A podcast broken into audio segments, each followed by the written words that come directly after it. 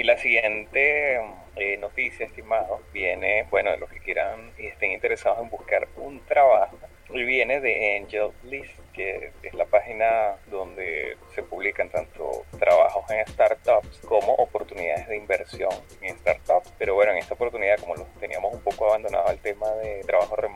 freelance, eh, conseguimos un artículo que específicamente tiene que ver con cómo conseguir un trabajo en una startup de criptomonedas. Básicamente el artículo, bueno, está en inglés, pero es factible obviamente traducirlo, nos habla es poco, digamos, hace las bases, porque eh, este mercado está creciendo tanto. Básicamente de acuerdo a la data que está en, en en la primera mitad del 2017, solo la primera mitad del 2017, la inversión de o el dinero que fue a startup de cripto fue más que todo lo que se invirtió en 2016, combinado, todo. Y este mercado obviamente al estar creciendo, de necesidad de empleados, crecen también en paralelo. Entonces los trabajos posteados en AngelList se triplicaron con respecto al 2016 este año 2017 y no hemos terminado 2017. ¿De dónde viene el boom de, de, empleos? La primera parte viene específicamente de criptomonedas como Bitcoin y Ethereum. O sea, básicamente lo que hemos hablado de FinTech es lo que en este momento está trayendo más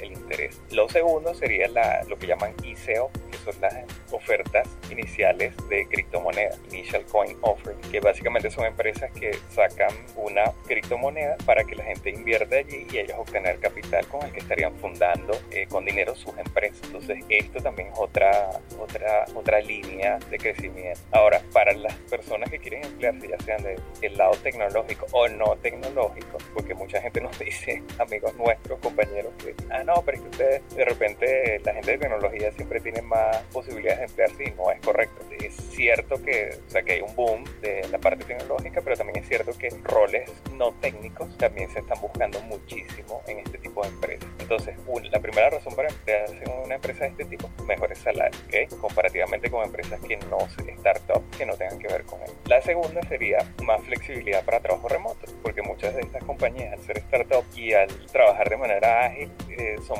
bastante más abiertas en el tema de trabajo remoto que otras compañías más tradicionales. Y la tercera sería algo así como los, los llamados perks, este, los beneficios que, que ofrecen estas empresas, tienden a ser más interesantes para los empleados, como el tema de vacaciones ilimitadas, el tema de que te pagan gimnasio, este, comidas dentro de la misma compañía gratis, eh, cosas de ese tipo son mucho más comunes que en otro, en otro tipo de empresas. Bueno, luego básicamente ahí allí van a ver en el link que, va a publicar Renier cuáles son los roles más buscados y las formas típicas de, búsqueda y contratación. Pero digamos lo que quería comentar aquí para los roles no técnicos, podemos observar que hay un crecimiento en el tema de operación de la empresa, de diseño, este, de negocios y de ventas, que serían roles que no están asociados a temas técnicos para este tipo de startup de cripto. ¿Qué te parece, estimado?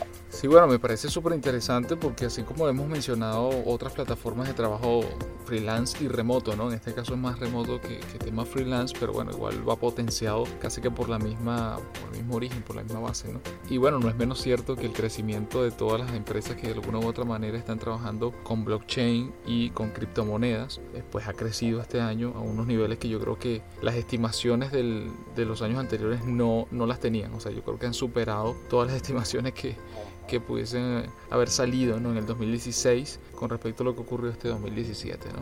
Y que como bien comentabas tú no ha cerrado, estamos bueno, estamos entrando ya en la última etapa, ¿no? En el último trimestre, como, yo comentaba por allí en, en, una publicación en Instagram, estamos en los últimos 300 metros, ¿no?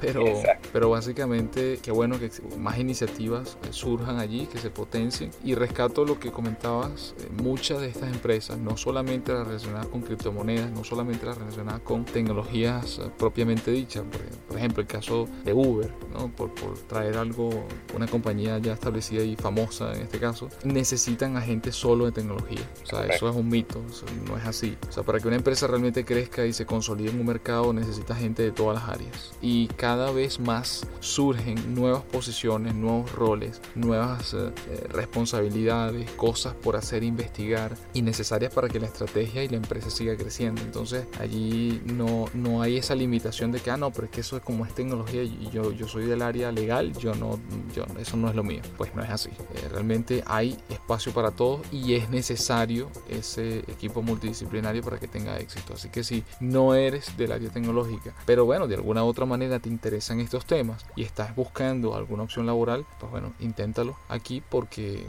puede que consigas precisamente el trabajo que, que estás buscando. Sí, y la, eh, la página donde se buscan estos trabajos se llama blockchainjob.co. Ahí aparecen todos los posts de trabajos remotos o en sitio, ya sean técnicos o no técnicos, de blockchain. Exactamente. Sí, bueno, como siempre dejamos los enlaces adjuntos al podcast para que si quieren profundizar más o visitar todo esto y, y validar todas esas aplicaciones o incluso descargar parte de la información que le comentamos, pues ahí, ahí los tienen.